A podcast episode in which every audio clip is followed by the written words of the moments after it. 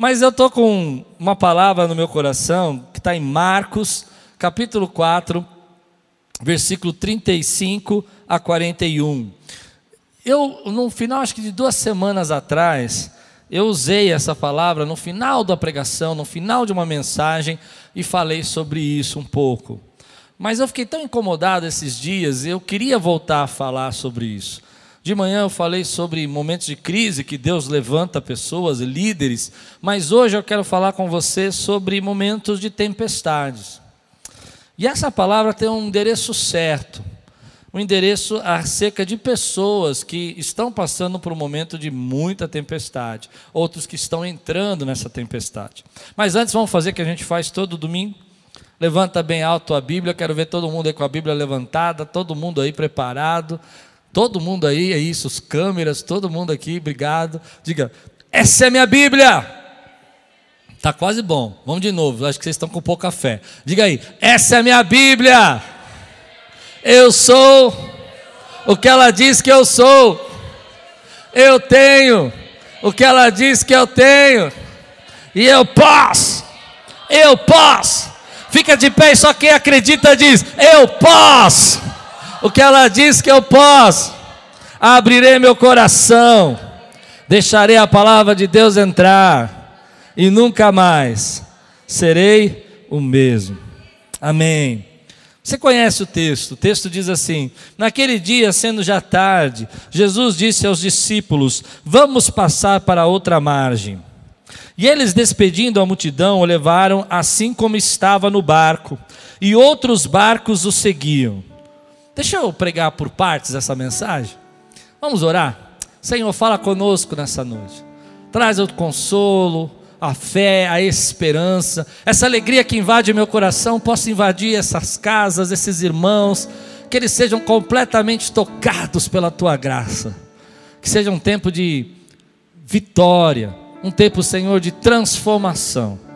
Em nome de Jesus. Eu oro para que os nossos corações transbordem numa alegria espiritual que só pode ser fruto do teu espírito em nós, em nome de Jesus. Amém. A Bíblia diz que naquele dia, sendo tarde, Jesus olhou para os discípulos e falou: Vamos passar para outra margem. E aí, há momentos da nossa vida, e é isso que eu comecei a pensar, que nós somos levados por Deus, pela permissão dEle, ou até mesmo pela nossa obediência, há algumas tempestades. Eu comparo tempestades agora com os problemas que a gente enfrenta. Deixa eu tentar explicar o que eu estou pensando. Talvez você, antes de começar todo esse processo que nós estamos vivendo de quarentena, você tinha decidido mudar de emprego. E você orou e você sentiu Deus falando com você e você foi nessa direção e agora você está dizendo: Ei Deus, mas o Senhor falou comigo ou não falou? Talvez você comprou seu apartamento nessa época, mudou, teve uma grande, uma grande dificuldade, tu precisou tomar uma, uma grande decisão e seguiu a voz de Deus. E ouvindo a voz de Deus, você foi parar numa tempestade. Esses discípulos estão entrando nessa tempestade não por desobediência, não porque não quiseram fazer o que Deus mandou, isso é interessante. Mas por fazer o que Deus estava mandando, porque Jesus estava falando para eles passarem para outra margem, eles acabaram entrando dentro de uma tempestade. E essa semana eu me peguei pensando nisso, porque há tantas coisas que nós fizemos, há tantas coisas que nós é, aqui começamos a fazer na igreja, de obras, e de reformas, e de cadeiras, e de projetos. Você sabe, você é daqui, você é daqui, você sabe. Projetos que Deus tinha me é, dito para fazer algumas coisas e eu fiz, e de repente eu comecei a perceber aquilo vindo como impacto sobre a minha vida. E eu disse: Mas Deus, a gente te buscou, a gente orou, e Deus falou: Olha, no meu coração eu senti Deus falando para mim: Você às vezes vai entrar numa tempestade sem você saber, porque você me obedeceu, mas você precisa entender que a minha palavra é passemos para o outro lado, ou seja, passemos para outra margem. A minha palavra é é soberana.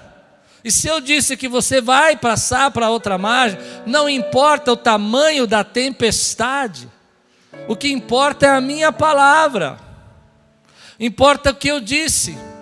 Embora você conheça o texto e você vai perceber que os discípulos vão ter uma série de crises e medos e preocupações, como todos nós temos, a palavra de Deus inicial é a mais importante. A promessa que Deus te fez, a aliança que Ele tem com você, a visão que Ele te deu para esse ano, viver aquilo que Ele falou com você, é mais do que viver por vista, é viver pela fé é viver pela revelação, é viver pela dedicação do que Deus está falando.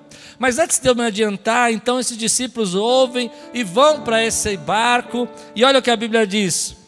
E ele, despedindo a multidão, o levaram assim como estava no barco, e outros barcos o seguiam. Vou repetir: outros barcos o seguiam. Eu tenho sentido nesse momento que, pelas pessoas que a gente conversa, Cada um está entrando nessa tempestade chamada Covid-19 com barcos diferentes. Há pessoas que estão me ouvindo hoje que estão com barcos mais apropriados para passar por esse tempo. Gente que está passando por isso e entrando nessa tempestade, mas que tem uma reserva, que tem um emprego fixo, que tem aí como passar por esse momento. É como se ele tivesse um barco maior e tivesse mais reservas dentro do barco, alimentos, e como passar pela tempestade, um barco mais robusto. Talvez esse seja o seu caso, glória a Deus por isso, e você vai passar por essa tempestade e vai ver o barco balançar, mas você sabe que apesar de tudo isso, tudo bem, dá para chegar na outra margem. Mas eu estou querendo falar hoje com pessoas que não estão com esses barcos tão apropriados, porque cada um de nós estamos entrando numa tempestade nova que a gente não conhece e que é um barco da nossa vida. Alguns estão atravessando ela de caiaque. Pronto, falei. Então é ele, a esposa, os dois filhos num caiaque para atravessar uma tempestade. O que, que eu estou dizendo, caiaque? Porque eles não tinham reserva, eles não tinham um emprego fixo, a esposa estava desempregada, ele estava tentando pagar algumas contas. E é essas pessoas que vêm me chamando a atenção, porque há pessoas que estão num barco diferente e há pessoas que estão num outro tipo de barco muito mais frágil.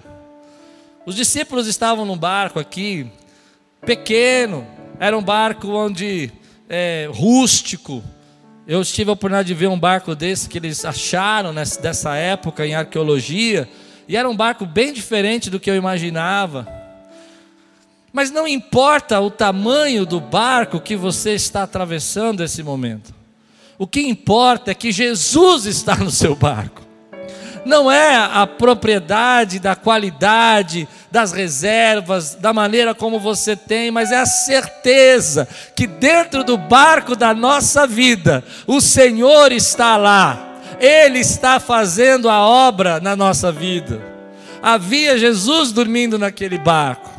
Os discípulos pegaram Jesus e levaram ele para aquele barco, segundo a palavra dele, para passar para outra margem. Então, meu irmão, isso não fala muito ao meu coração. Porque há pessoas entrando em tempestades agora. Talvez a, quarentena trouxe uma tempestade financeira. Talvez você já tinha uma tempestade na sua vida de saúde e agora veio mais uma preocupação e mais um problema. Talvez seja a sua idade.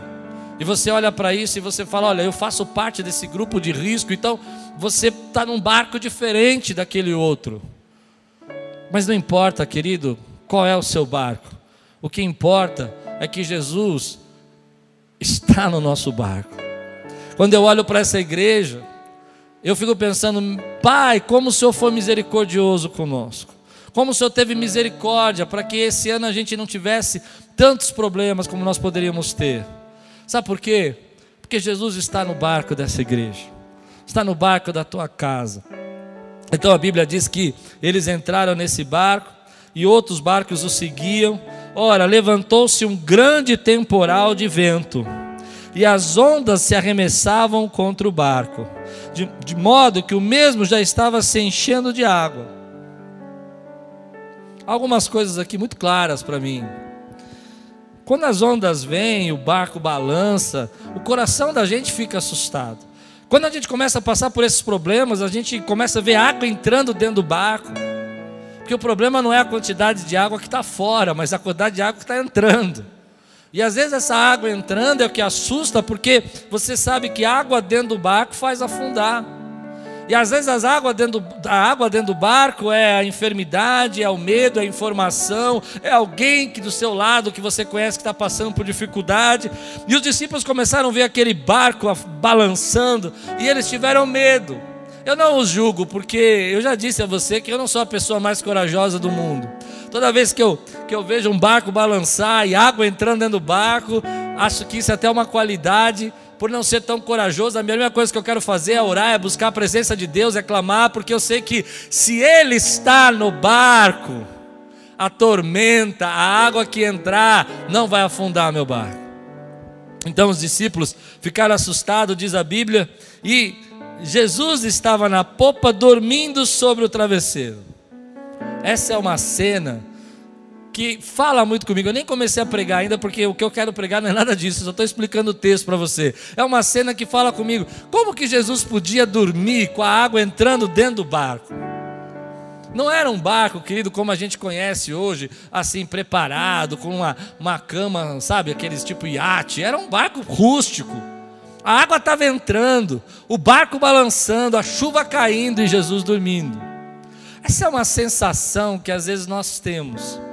Nós levamos para Deus a nossa oração, nós levamos para Deus os nossos pedidos, nós clamamos a Ele, nós servimos, nós obedecemos, e de repente a gente começa a ver a água entrando no barco, aquela conta que a gente não conseguiu pagar, aquela prestação que está chegando, aquele, aquela, aquela conversa que você teve, que você tem que cumprir, e você começa a dizer: Meu Deus, como é que eu vou viver tudo isso? E parece que Jesus está dormindo, parece que Ele está ali, mas Ele não está vendo. E os discípulos foram até lá, acordaram Jesus e disseram: Mestre, o Senhor não se importa que pereçamos. Em outras palavras, o Senhor não liga para nós? O Senhor não dá a mínima para nós? A gente não é importante para o Senhor? A gente não, não tem valor? Essa é uma pergunta que Jesus nem responde, porque você sabe que Ele te ama. Você sabe que você é filho, você sabe que Ele é com você uma aliança que ninguém pode destruir, porque a Bíblia diz que nada nos separará do amor de Deus. Nada nos separará do amor de Deus. E ele, despertando, repreendeu o vento e disse ao mar: Acalme-se, fique quieto. O vento se aquietou e tudo ficou bem calmo. Então Jesus lhe perguntou: Por que vocês estão tão medrosos? Como é que ainda não têm fé? E eles, possuídos de grande temor, diziam uns aos outros: Quem é este que até o vento e o mar lhe obedecem? A frase que começa a minha mensagem hoje é essa: Quem é este que até o vento e o mar lhe obedecem? Crises são grandes oportunidades para a gente ter uma revelação nova de Deus. Talvez você não goste da palavra revelação, então vou trocar. Ter uma nova intimidade com Deus. Reconhecer Deus de uma maneira que a gente não conhecia. Eu me lembro que quando meu pai saiu de casa, e foi uma das primeiras crises que eu vivi na minha vida, daquele momento em diante, senti a insegurança de uma família que estava partida. Deus se revelou a mim como meu pai, meu Abba meu papaizinho. Eu descobri ali naquela crise uma revelação que eu não conhecia. Um dos versículos que me suportou, me fez sustentado naquela época foi: Ainda que teu pai e tua mãe te esquecesse, eu gravei o teu nome na palma da minha mão. Crises fazem com que pessoas conheçam a Deus de uma outra maneira sobrenatural. Me lembro quando na adolescência, passando por dificuldades financeiras e vivendo uma crise onde não tínhamos alimento dentro de casa, eu descobri que Deus era meu Jeová Jireh, o Deus da provisão, o Deus que trazia as misericórdias, a graça dele.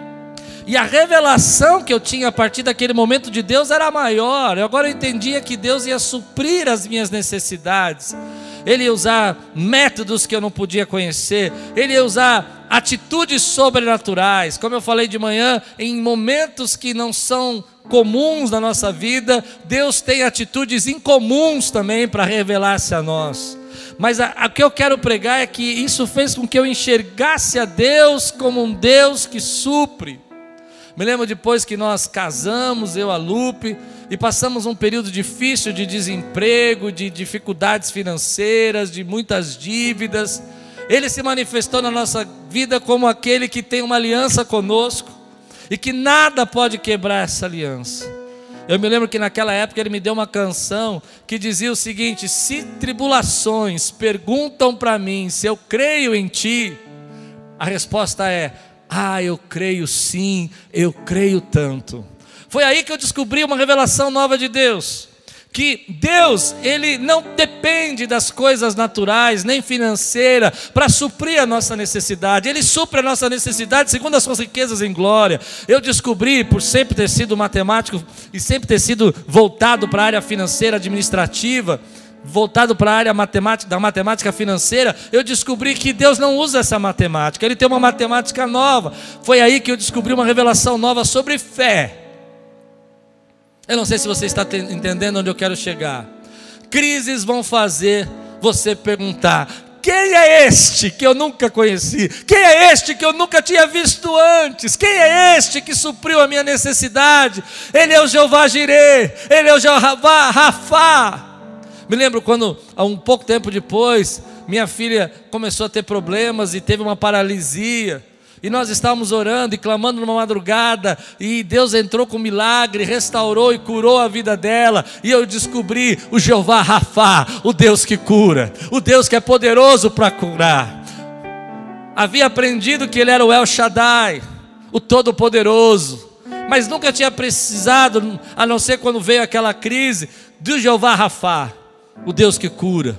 Esses são nomes de Deus que estão escritos no Velho Testamento para revelar a personalidade de Deus, revelar as atitudes de Deus para nós. Crises vão trazer uma revelação nova da glória de Deus. Crises vão fazer você enxergar um Deus que você ainda não conhecia, um Deus que supri, um Deus que cura, um Deus que restaura. Mas aqui está o meu ponto. Elas vão fazer você entender que esse Deus sobrenatural, está lhe preparando para aquilo que há de vir, está lhe preparando para você viver momentos sobrenaturais. Sem essas crises, ah, nós seríamos fracos, nós não entenderíamos como, como Ele é. Os discípulos naquele momento, eles não tinham noção do poder de Jesus para parar uma tempestade. Eles não tinham noção como Ele era poderoso. Talvez eles o vissem ainda como um mestre, um rabino, alguém com boas ideias, com boas filosofias, ou até um libertador político, mas não como aquele que é poderoso para parar a tempestade, para fazer com que a tempestade e o vento obedecesse. Crises vão revelar a você Deus de uma maneira sobrenatural, que é poderoso para parar a tempestade. Eu não sei quais são as revelações que você precisa, eu não sei quais são as que eu preciso hoje. Eu contei algumas histórias de crises na minha vida, onde eu vi Deus operar e se revelar a mim de uma maneira que eu nunca tinha visto antes. Eu não acreditava que Deus poderia suprir financeiramente como Ele supre hoje, mas foi por meio dessa crise que eu aprendi a confiar em Deus. Aquela crise financeira me ensinou isso. Eu não imaginava que Deus podia curar da maneira como Ele curou. Já tinha visto curas aos outros, mas nunca algo pessoal. E aquela crise na minha casa de saúde trouxe a mim a certeza que Ele é o Deus que cura e que minha vida está nas mãos dEle. Que o natural é que eu não estivesse vivo, mas como eu estou sobre o sobrenatural dele, eu estou vivo ainda e você está vivo. Esses momentos nos ensinam a enxergar quem é este. Quem é este que supre as suas necessidades? Quem é este que nada pode separar você do amor de Deus? Quem é este, querido, que tem uma aliança com você de misericórdia, que ainda que você não merecesse, as misericórdias dele são a causa de você não ser consumido. Quem é esse? Quem viu o seu socorro? É isso que eu creio que vai acontecer na tua vida. Você vai ter um momento aí que talvez você não gostaria de passar, ou talvez você está passando agora e não gostaria de passar depende do seu barco, depende qual é o seu barco, mas vai revelar a você um Deus sobrenatural. Não desista, não desanime, não fique preocupado olhando só as ondas. Lembra quem está no barco da tua vida. Então Jesus é acordado. Jesus vai até a, a frente do, do barco e manda a tempestade parar. E todo aquele vento vira brisa. Eu fico imaginando o barco balançando, água entrando, os discípulos assustados, e de repente Jesus fala: quieta-te. E o que acontece quando Jesus diz: para? Sabe o que acontece, querido? Tudo aquilo que é de tribulação, de levante, de ataque, precisa cessar. Eu me lembro uma vez, eu não sei se você vai acreditar nisso, mas isso aconteceu comigo. Eu e a Lupe éramos recém-casados e Deus queria ensinar algo para nós. E Ele nos levou para dentro de uma tempestade. Nessa tempestade, ela começou de uma maneira muito difícil. Eu tinha um emprego, fui mudar de emprego. Quando eu cheguei no emprego novo, estava ganhando menos do que o outro que eu saí. Era para ganhar 50% a mais e estava ganhando 50% a menos. Inexplicável. Deus estava me colocando numa tempestade. Pouco tempo depois, o carro que nós tínhamos foi roubado. Pouco tempo depois, aquele emprego que eu estava, que para ganhar 50% a menos, a empresa começou a dar sinais de falência. E eu fui parar numa outra empresa. E Deus tinha dado uma palavra a mim, eu não sei se você acredita nisso, mas Deus falou no meu coração que aquela luta ia demorar um ano. Um ano ela foi muito importante. Deus estava se revelando a mim como um Deus que cuida, um Deus que supre, um Deus que eu dependeria dele, não da minha força. Até aquele momento eu achava que tudo dependia de mim, eu tinha que ser o melhor, eu tinha que ser o mais inteligente. E fui descobrindo nessa crise que as coisas não eram assim, que era dependência, era graça dele, era misericórdia dele. Mas Deus havia falado que ia demorar um ano. E foi interessante porque quando chegou no final de dez meses, mais ou menos, nada tinha mudado. Eu me lembro que as pessoas passavam por mim, quando a gente saía da igreja, eu e a Lupe no ponto de ônibus, esperando o ônibus passar, e alguns irmãos que até moravam perto da gente, falavam: Paz, pastor, fica com Deus. E a gente ali esperando, nem carona tinha. Me lembro que a gente entrava no ônibus, né, Lupe? Entrava no ônibus e o ônibus quebrava. Eu falava, meu Deus, eu me sentia como aquele desenho animado que tudo parece ter uma nuvem na, na uma nuvem cheia de raios, né? E aí, Deus falou que ia demorar um ano. Eu não sei te explicar como isso aconteceu, mas exatamente um ano depois, eu acredito nisso. Deus diz: aquieta-te. E todo aquele turbilhão de coisas pararam de acontecer. Tudo aquilo. Me lembro que naquela época meu chefe chegou para mim e disse assim: Como você, você quer comprar um carro? Eu tinha, tinha sido roubado. Eu disse: Eu quero. Ele falou: Eu, eu falei: Eu não tenho condição. Ele, ele veio com um plano. Ele, ele disse: Olha, é, você vai adiantar o seu salário, você vai fazer isso, você vai fazer aquilo, e você tem esse valor para comprar o seu carro.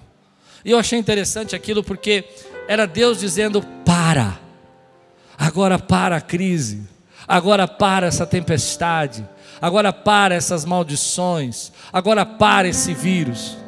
Eu creio, querido, que há um dia que Deus vai olhar para nós nesse período que nós estamos passando, e Ele vai levantar, porque Ele está dentro do barco da nossa vida, e Ele vai dizer: aquieta-te, para, e as coisas que você mais tinha medo vão passar e vão sumir. Aquilo que mais te preocupava vão embora da tua vida, porque ele disse: aquieta-te.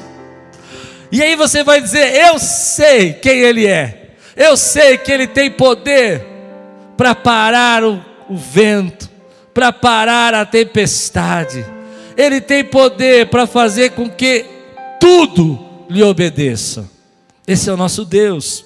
Então a pergunta que eu quero fazer para você é onde você apoia a tua fé.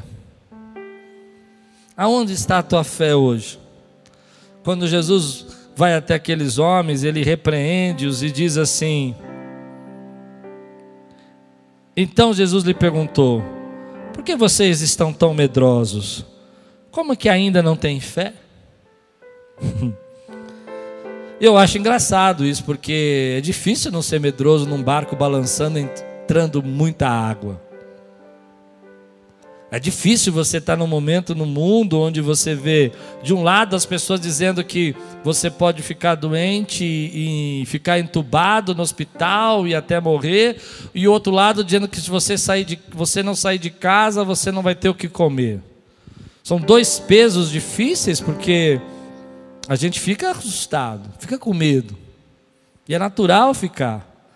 Mas Jesus está perguntando para mim e para você: aonde você baseia a sua fé? Na informação ou na revelação que Ele tem para você? Eu não estou dizendo que nós não temos que obedecer às nossas autoridades, não é isso que eu estou dizendo.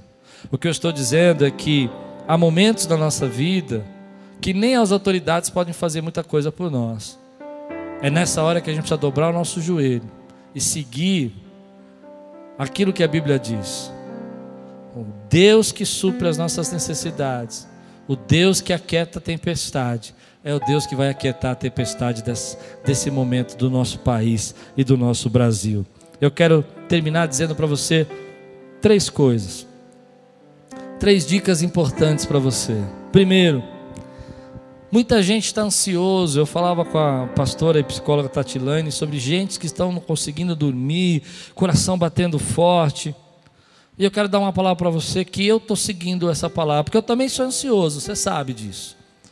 Pare de lutar batalhas que vão acontecer só amanhã. Você não pode lutar uma batalha amanhã, hoje. Você está vivendo o dia de hoje, hoje é seu dia, hoje é seu momento, e você está tentando lutar uma batalha que vai acontecer daqui 15 dias.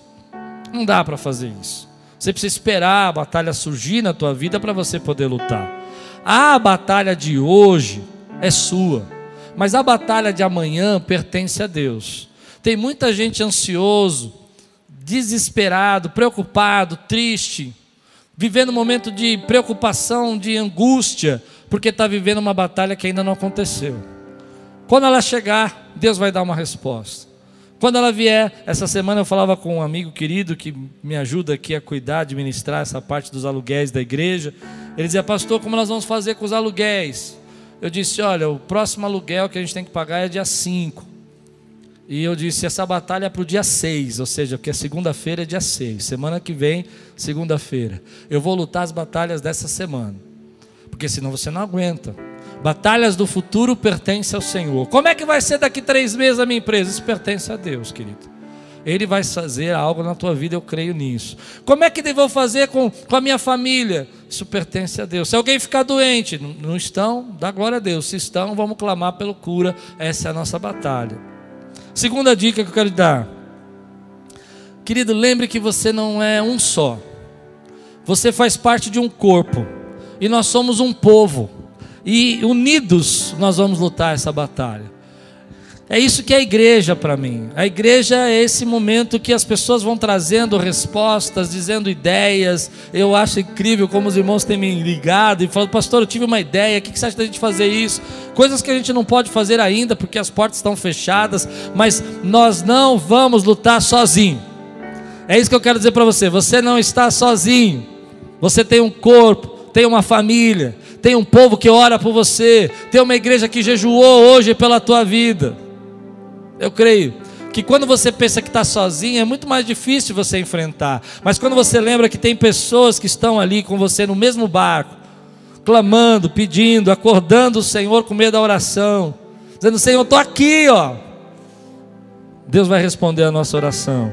E por último, a lutas de amanhã são os trabalhos de Deus. Eu entrego as minhas lutas de amanhã nas mãos do Senhor. Vou viver a minha luta de hoje. E se eu vou viver a minha luta de hoje, eu vou me alegrar. Eu vou me alegrar porque me perguntaram isso, eu falei de manhã. Qual é a maior lição que você tira desse tempo? Eu não sei, querido, é a lição que eu penso.